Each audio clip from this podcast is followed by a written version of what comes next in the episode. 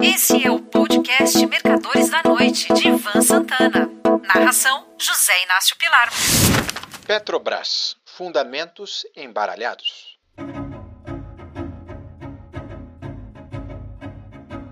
Digamos que uma empresa chamada Produtos Alimentícios Amalgamated seja negociada na B3.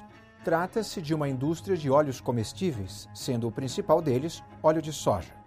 Como a safra brasileira de grãos foi recorde, a Amalgamated poderia vender o litro de óleo por um preço baixo. Mas não faz isso, porque em Chicago o óleo de soja, soil bean oil, está atravessando um bull market provocado por uma seca no meio oeste americano. E se pode exportar por um preço alto, por que diabos a Amalgamated iria vender óleo de soja barato por aqui? O mesmo acontece com o café, suco de laranja, minério de ferro, metais básicos, carnes e outras commodities das quais somos grandes produtores. Só a Petrobras é que tem seus preços regidos por razões políticas. Mas comecemos a analisar essa história desde o seu início. Antes da descoberta das jazidas submarinas na Bacia de Campos e do desenvolvimento do pró-álcool, nós seguíamos estritamente os preços internacionais, mesmo porque dos Estados Unidos, Venezuela e Oriente Médio é que vinha a maior parte do nosso combustível fóssil. Durante a Segunda Guerra Mundial, quase todo o petróleo do mundo foi enviado para os teatros de conflito, na Europa, norte da África e a partir de dezembro de 1941, o ataque japonês a Pearl Harbor, para as batalhas nos mares e ilhas do Pacífico. Nessa ocasião, no Brasil, só os veículos de transporte urbano e os carros oficiais recebiam gasolina. Quem quisesse transitar assim mesmo tinha de instalar na traseira do veículo uma geringonça barulhenta, fumacenta, altamente poluente e pouco eficiente chamada gasogênio, pois o combustível era carvão. Finda a guerra, a gasolina voltou a ficar abundante e sempre barata. O preço comercializado aqui era quase o mesmo dos países produtores, apenas convertidos de dólares para cruzeiros. A partir de 1953, durante o segundo período de Getúlio Vargas, a Petrobras tornou-se monopólio na extração de petróleo, que vinha todo do recôncavo baiano. Isso cobria mais ou menos 20% do nosso consumo. O restante era importado. Como a Petrobras era, assim como continua sendo, uma empresa de capital aberto, o lucro aumentava e suas ações em bolsa se valorizavam, quando a cotação internacional do petróleo subia e se desvalorizavam quando a cotação caía. Como ele for. O divórcio de preços internos versus externos começou no final do governo do general Emílio Médici, quando, durante e após a guerra do Yom Kippur, o barril lá fora saltou inacreditáveis 633%, saindo em apenas três meses de 3 para 22 dólares. Como Médici iria passar o governo para Ernesto Geisel em março de 74, ele fez com que a Petrobras continuasse a vender combustível barato e deixou o pepino para o sucessor.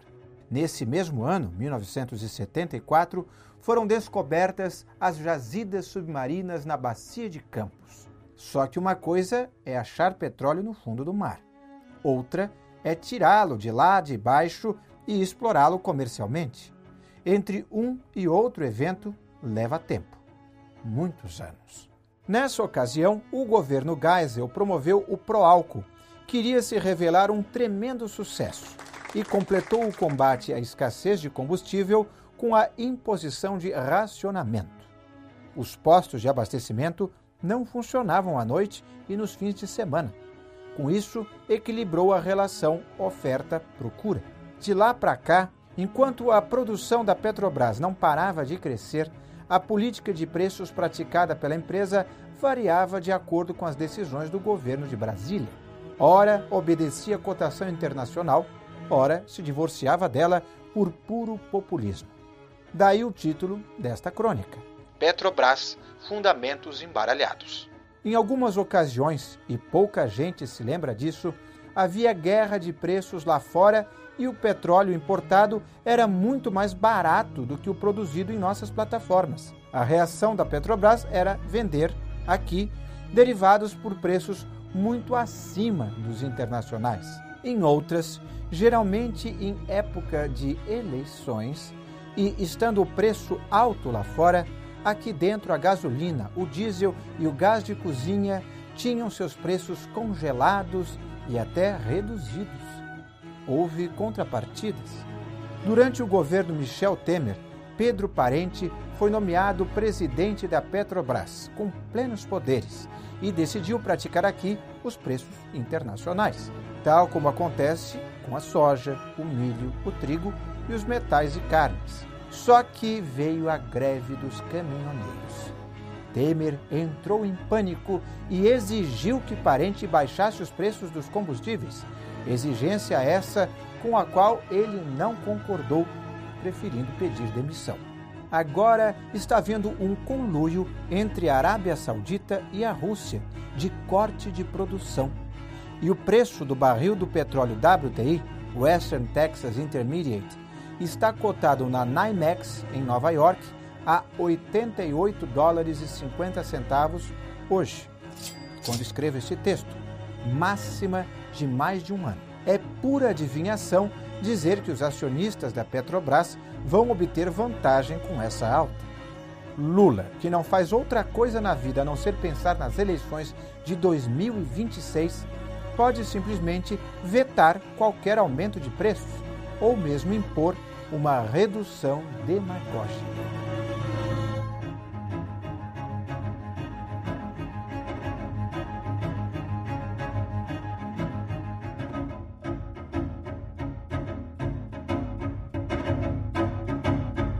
Um forte abraço.